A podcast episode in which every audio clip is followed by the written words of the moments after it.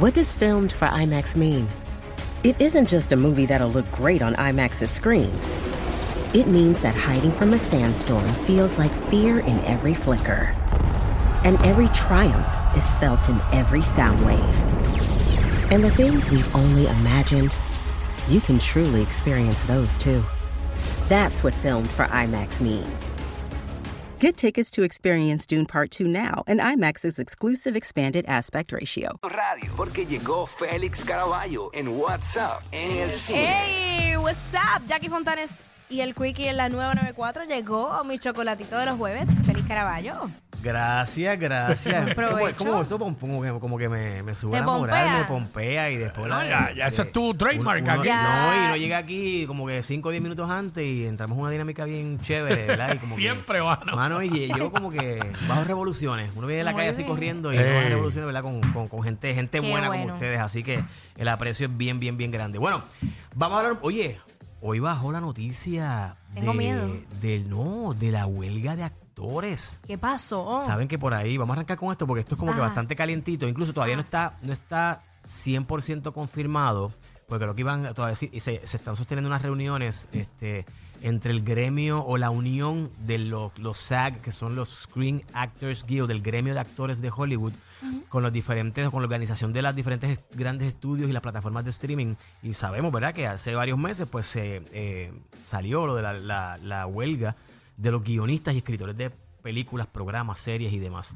Pues en- no, no tanto en solidaridad, pero tratando de exigir las mismas o condiciones similares a lo que está, o, reclamos similares a lo que está exigiendo el grupo de, gui- de guionistas, pues los actores estaban a punto de irse a huelga y aparentemente ya hoy, eh, ¿verdad? Este, parece que es inminente que se vayan a huelga.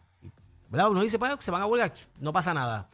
Señores, eso tiene un, un efecto devastador, un efecto bien fuerte, a mi juicio, en la economía de Los Ángeles y de California. ¿Por qué? Porque los actores se van a huelga y esto significa que no pueden filmar nada. Todas las películas y series que estaban Se en la agenda detiene se todo. detiene, paralizado. Sí. Incluso lo que ya está corriendo se detiene. Voy Oh, más Dios. allá. Hay un ejemplo. Esta semana que viene estrena la película Oppenheimer, que es la película gigantesca de Nolan, que está en, que es una, una controversia bien chévere porque hay una guerra ahí con Barbie, que son las dos películas grandes que, Que están le, simultáneamente. hasta le tienen un nombre a eso, ¿verdad? Ba- Barbieheimer, Barbieheimer, sí, Barbenheimer. Porque han hecho memes, han hecho fotos de ellos dos saludando. Bueno, una cosa espectacular. Una, una- una promoción de redes sociales y de internet bien chévere. Una guerra ahí bien chévere. Que eso es otro tema. Eh, pues esta película estrena eh, la semana que viene. Creo que hoy hay una premiere de la película. No sé si es en Los Ángeles o en New York.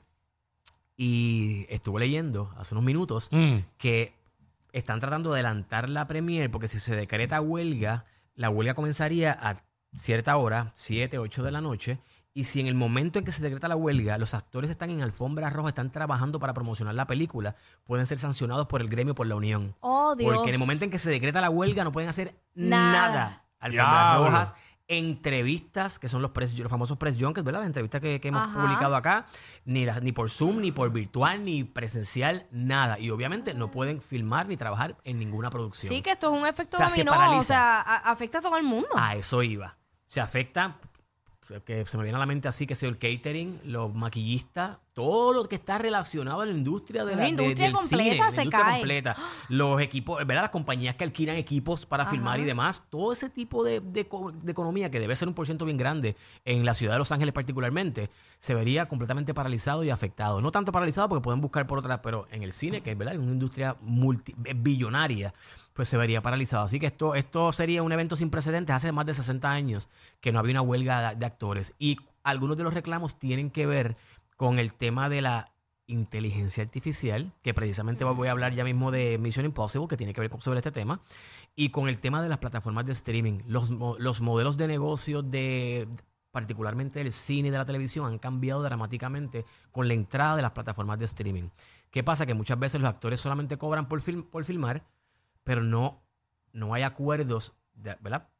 Eh, con, entre la unión y los estudios para ellos cobrar regalías por lo que pasa después con la película una vez sale de los cines. Y eso se dio en los 90, en el 2008, cuando entraron el tema de los DVD, de los Blu-rays. que Entonces, por esos productos, los estudios seguían generando mucho dinero, Claro. pero ni los guionistas ni los actores, no. Entonces, pues eso, pues ahí entra el tema de la unión y entra todos estos temas que son un poquito, ¿verdad? Un poquito complejos. Sí. Pero a la misma vez, pues, eh, eh, afecta de forma directa a, a las audiencias, a los fanáticos, eh, la taquilla, y esto todo se traduce en dólares y centavos. Así que nada, eh, eh, pendiente Pérdida redes que voy a estar publicando lo que esté pasando por ahí con esta, con esta huelga, que aparentemente es inminente y se supone que ya en cualquier momento durante el día de hoy, pues lo hagan, lo hagan ya oficial. Eh, y se unan entonces a la huelga de los guionistas, que nunca había pasado, ¿verdad? Desde hace más de 60 años que coincidían. Ah, lo una malas, bien huelga. duro. Así que nada. Y hablando de AI, de inteligencia artificial, que es un tema que Mm. está en boga, ¿verdad? Y que debería preocuparnos a todos. Ay, claro. Este, porque hay muchas cosas positivas, pero hay muchas cosas también negativas. Así que eh, eh, hoy estrena, ayer estrenó precisamente la película Mission Impossible parte 7 que se llama Dead Reckoning Part 1. Y ahí están viendo parte del trailer en el app La, En la música. Se llama Dead Reckoning Part 1 porque generalmente en las películas de Misión Imposible, pues la misión se resuelve en la película, ¿verdad? En, en- en- en una película. Ajá. Y Vamos a la cu- cuarta película, es una misión que al final, pues, eh, se resuelve. En esta ocasión no se dividió esta misión en dos películas, o sea que ya de entrada sabemos que no termina. Cuando, cuando termina Ay, la no. película, la misión no ha terminado y pues estamos esperando una segunda parte que debería estar, bueno, ahora con el tema de la huelga no sabemos, pero se supone que estuviese Ya, estrenando ahora- para, ahora- la se- para el año que viene. Ahora es eso todo el tiempo. Ah. Ahora no sabemos con esto de la. Ah, Sí, bien de seguramente huelga ya en los esa, próximos días mano. vamos a ver los calendarios revisados de las películas que iban a estrenar, que si los de Marvel, que si de Ya. CD Universe, todas estas películas grandotas que iban a estrenar en los próximos años seguramente se retrasen Oh, Dios. con todo este tema de la huelga indefinidamente. Así que es posible que el año que viene o el de arriba veamos una oferta bastante tímida o pobre en, en lo que es cine, televisión. Este, mira, Dead Reckoning sí tiene que ver con el tema de AI. En este caso se llama de, de Entity, la, la entidad, y es una y es parte de la historia que, de nuevo, aunque la historia está bien interesante y presenta teorías bien interesantes, ¿verdad? Que pudieran ser más profundas, pero este tipo de películas no vamos por la historia. Y lo digo, ¿verdad? Abiertamente, este, porque la historia se utiliza como una especie de excusa para presentar unas secuencias de acción espectaculares y no me explico cómo todavía una séptima película.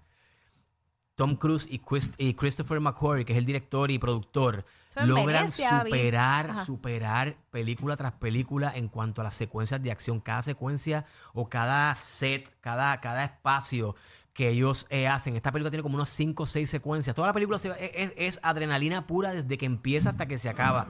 Dura 2 horas 43 minutos. Eh, a rayos. Pero se sienten, claro, se sienten. Pero estás al borde del asiento toda la bendita película. Claro, y que- lograr eso, o sea, no somos cualquiera. Necesitan. eh, la- ¿cuál es la excusa? Están buscando una llave que va a permitir abrir, este, controlar esta, esta máquina que es la que la, la, la que provee todo esto de la, de la del entity, que es la inteligencia artificial, y pues tienen que buscar cómo- de- la manera de controlarla. Y es a través de esta llave. Pero la llave se la pasan de mano en mano y tienen que ir de, de país en país detrás de la llave. Esto es típico de este tipo de películas y ya se ha convertido en algo repetitivo. Por eso digo que, aunque las secuencias están espectaculares y la película es pura acción, pu- pura adrenalina, pues los que van a mirar un poquito más van a darse cuenta de que ya esto es una estructura bastante repetitiva. No estoy diciendo que esto sea malo.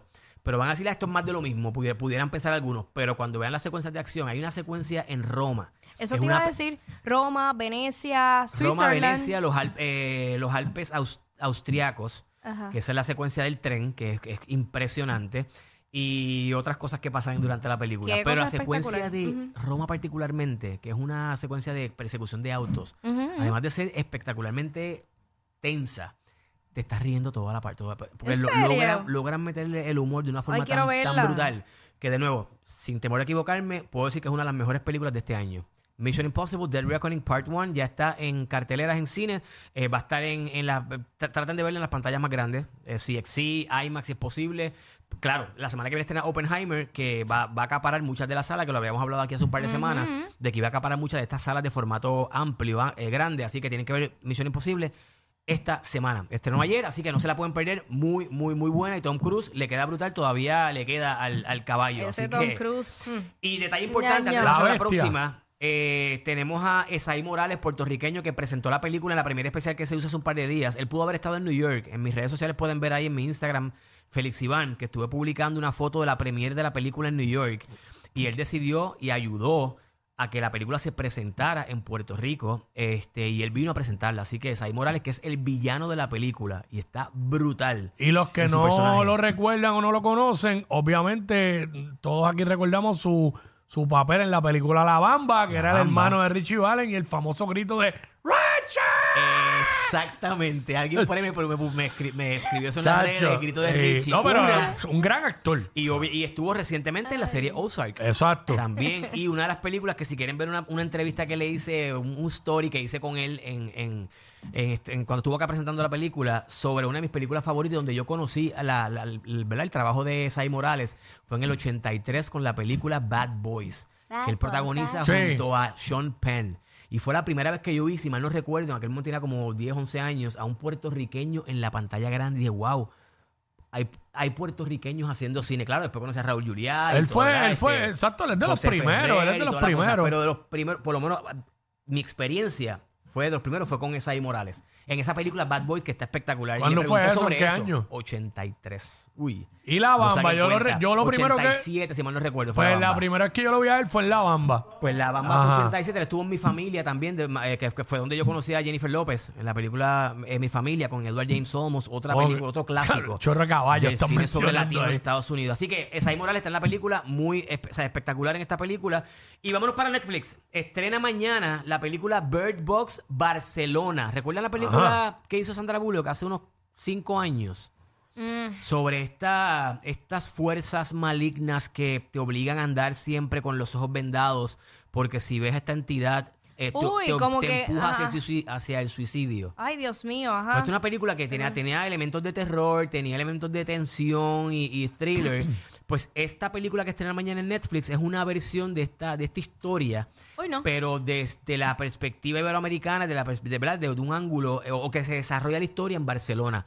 Para la misma época, es un poquito más un poquito más historia de origen, pero tiene que ver sobre lo mismo. Es como si de repente una pandemia a nivel, a nivel mundial y pues se hace una película de lo que pasa con esa pandemia en esta ciudad y se hace una película sobre lo que pasa en es- con esa pandemia en este otro sitio. y es lo que pasa con Barcelona, con esta película Bird Box Barcelona, que seguramente va a tener eh, muchos downloads, muchos views, eh, mu- eh, mu- muchas visualizaciones que posiblemente provoque que se convierta en una franquicia. Y vamos a ver de repente Bird Box New York, Bird Box este, India y otros países. No, no, no, no, no. Aquí no. rápido, el protagonista es Mario Casas, está súper bien. Aquí tiene unos ángulos Mario diferentes. Houses. Ajá. Y si me da tiempo, podemos ver un parte de la entrevista que le hice a Mario Eh, Casas, un sí, minutito. Le, la, pus- la envié. ¿La tienen? ¿La Sí. tienen allá? Para Los que escuchen muchachos. lo que me dijo sobre su visita a Puerto Rico. Los que no saben de Mario Casas, él estuvo en Puerto Rico promocionando. sé. Vamos para allá, vamos para allá. Adelante la música. Claro, oye, y no puedo dejarte ir sin preguntarte, estuviste recientemente en Puerto Rico, tienes una Sí. legión de fanáticos y sobre todo de fanáticas acá en Puerto Rico, estuviste por ahí medio escondido trabajando la promoción del disco de Bad Bunny. Tengo que preguntarte, ¿a dónde te llevaron? ¿Dónde te llevó Benito y su equipo a, a- por lo menos a comer? ¿Dónde te